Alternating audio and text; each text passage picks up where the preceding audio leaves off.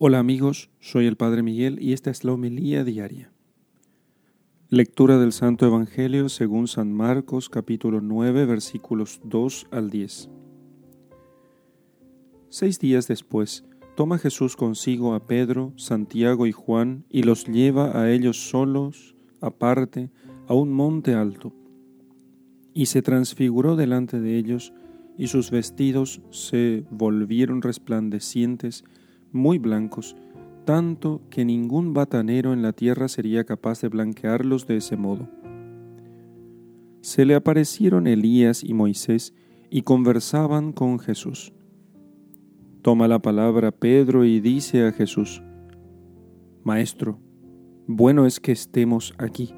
Vamos a hacer tres tiendas, una para ti, otra para Moisés y otra para Elías pero no sabía qué responder ya que estaban atemorizados. Entonces se formó una nube que les cubrió con su sombra y vino una voz desde la nube.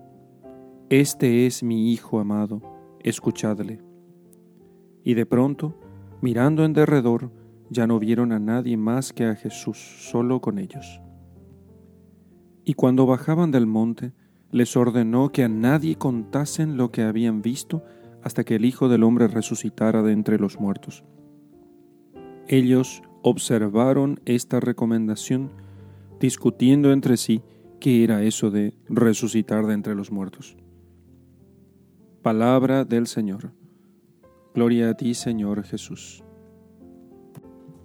Queridos hermanos, la transfiguración de nuestro Señor es un momento importante en, la, eh, en el en el desarrollo del Evangelio, porque ayudará a los apóstoles de Jesús a que entiendan que la cruz no ha sido un descuido de la providencia, sino que estaba dentro de los designios, dentro de los designios inescrutables de Dios, y que todo aquello no había sido un accidente, había sido querido por Dios. Por eso se le aparecen a eh, delante de los apóstoles y con Jesús a Moisés y Elías. ¿Y de qué hablaban? Y hablaban de la pasión de Cristo. Hablaban de cómo su pasión realizaría las antiguas profecías y entonces con ello se cumpliría todo lo que Dios había prometido. Con ello se derramaría el Espíritu Santo, con ello se instituirían los sacramentos, con ello se, eh, se inauguraría la iglesia esa iglesia a la cual estarían llamados todos los hombres de la tierra. Entonces, los apóstoles, sorprendidos por aquella visión del cielo, no sabían qué pensar. Sin embargo, sabían que aquello era un lugar bueno, que allí estaba Dios. Y ciertamente así es. Fijémonos qué contradicción aparente.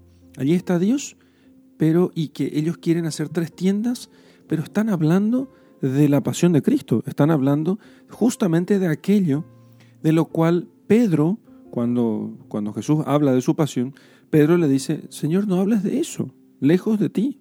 Y Jesús le responde, apártate de mí, Satanás. Sin embargo, hablan de la, cuando hablan de la pasión, eh, Moisés y Elías con Jesús, ahí es otra cosa. Pedro dice, no, quedémonos aquí.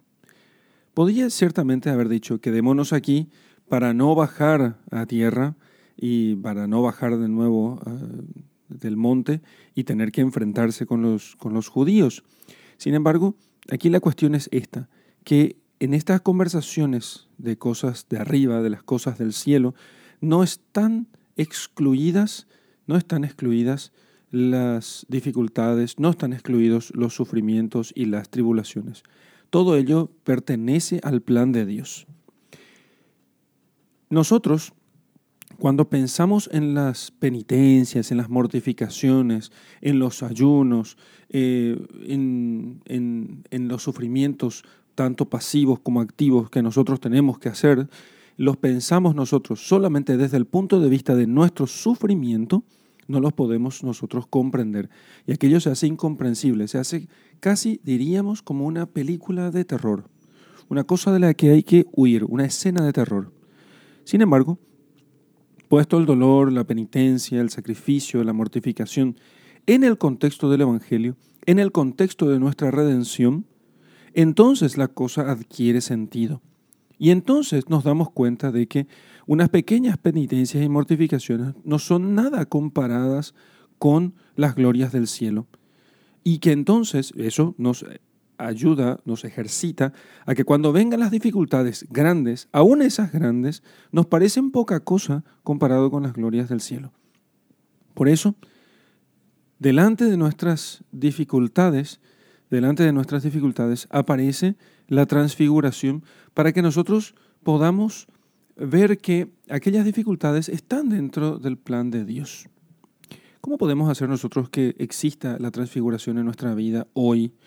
Bueno, que estén presentes eh, Moisés, Elías y Jesús. ¿Cómo eso? Y en la lección divina, en la lectura meditada de las Sagradas Escrituras.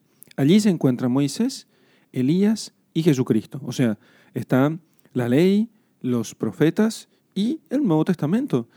Y entonces, al leer las Sagradas Escrituras, nosotros podemos comenzar a ver como en una transfiguración el plan de Dios para nosotros. Cuando lleguen los momentos de, de dificultad, de pena, de tristeza, de congoja, aquello lo vamos a mirar con la luz de la transfiguración, de esa transfiguración a la que hemos llegado en la oración, en la meditación. Y entonces las cosas tendrán sentido para nosotros. Por eso, no solamente no entiende sus dificultades, sus, sus problemas, sus tribulaciones, no entiende eso en el plan de Dios aquel que no lo ve en la transfiguración, en la meditación, en la lectura meditada de la palabra de Dios, en la oración. En el nombre del Padre y del Hijo y del Espíritu Santo. Amén.